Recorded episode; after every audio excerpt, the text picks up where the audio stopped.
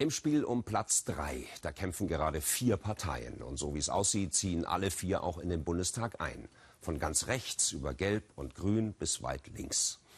Und auch dort überall verschärft sich auf den letzten Metern vor dem Ziel nochmal die Tonlage. Ort Karlsruhe, Mittwochabend. Partei, FDP, Stimmung, Popstar-Alarm.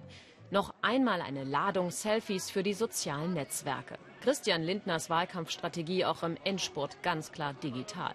Rund 400 Lindner-Fans, viele junge Leute, wollen ihn hier auf dem Friedrichplatz auch mal analog sehen. Die sogenannte One-Man-Show scheint zu funktionieren. Bei 10 Prozent liegt die FDP momentan. Mitregieren ginge nach aktuellen Umfragen aber nur im Jamaika-Bündnis, zumindest rein rechnerisch. Grünen haben eine ganze Kampagne gegen die FDP gemacht. Wie wollen die ihren Anhängern erklären, dass alles gar nicht so schlimm war? Wir jedenfalls stehen zu unseren Inhalten und deshalb glaube ich nicht mehr an diese Option.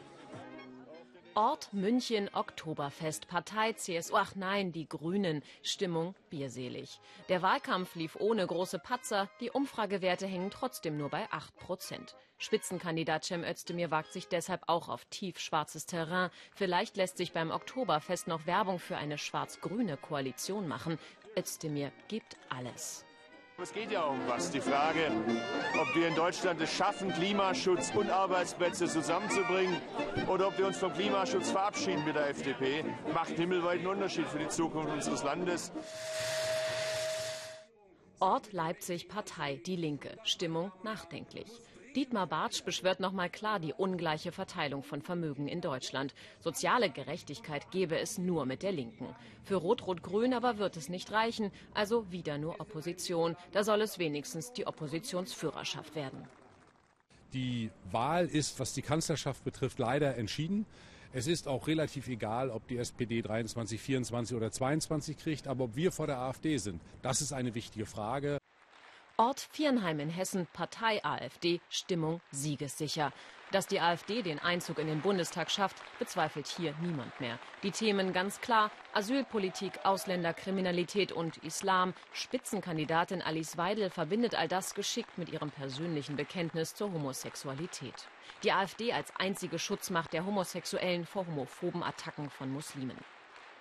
Ich bin nicht trotz meiner Homosexualität, sondern gerade wegen meiner Homosexualität in der Alternative für Deutschland. Die AfD ist die einzige Partei, die für Recht und Ordnung steht. Und davon profitieren alle Bürger unabhängig von ihrer sexuellen Orientierung. Darum geht es doch in unserem Land.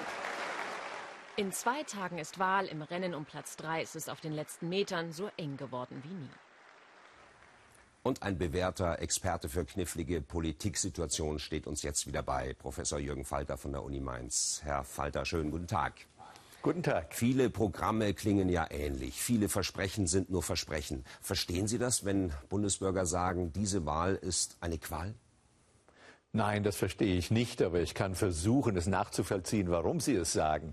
So äh, identisch sind die Parteien gar nicht. Man muss doch nur genau hinschauen. Da stellt man fest, dass jede ihre Bestand an Kernüberzeugungen hat, die sich relativ stark voneinander unterscheiden. Die Linke für die absolute Gleichheit, die herzustellen ist, die AfD anti-muslimisch und anti-Flüchtlinge und dann die FDP, wo der Individualismus die größte Rolle spielt. Das sind schon Unterschiede, man muss nur genau hingucken. Mhm. Also die Vielfalt ist da. Stehen denn die eigentlichen Gewinner der Wahl im Grunde jetzt schon fest, also die kleinen Parteien? Ich glaube nicht, dass die kleinen Parteien die Gewinner der Wahl sein werden. Die werden vielleicht einigermaßen für ihre Verhältnisse gut abschneiden, indem vielleicht ein, zwei, vielleicht sogar drei ein zweistelliges Ergebnis erzielen. Aber die Gewinner der Wahl werden selbstverständlich die großen Parteien sein. Und Gewinner kann eigentlich nur sein, wer dann auch in die Regierung stellt und in die Regierung kommt. Und das ist nach Lage der Dinge die Union und eventuell die SPD. Herr Professor, was meinen Sie, welche Überraschungen könnte es am Wahlsonntag noch geben? Vielleicht ein Absturz der beiden großen Parteien sogar? Einen großen Absturz der großen Parteien wird es vermutlich nicht geben. Vielleicht ein, zwei Prozentpunkte weniger als gemessen worden sind. Aber auch das halte ich für nicht wirklich wahrscheinlich. Die größte Überraschung könnte sein, wenn eine Partei, mit der man nicht rechnet, dass sie die drittstärkste Partei wird, es wird. Aber welche das ist, lässt sich aufgrund der Umfragen im Augenblick wirklich nicht sagen. Ja, liegen alle gleich auf. Danke, Jürgen Falter, fürs Erste. Wir reden auch gleich nochmal weiter.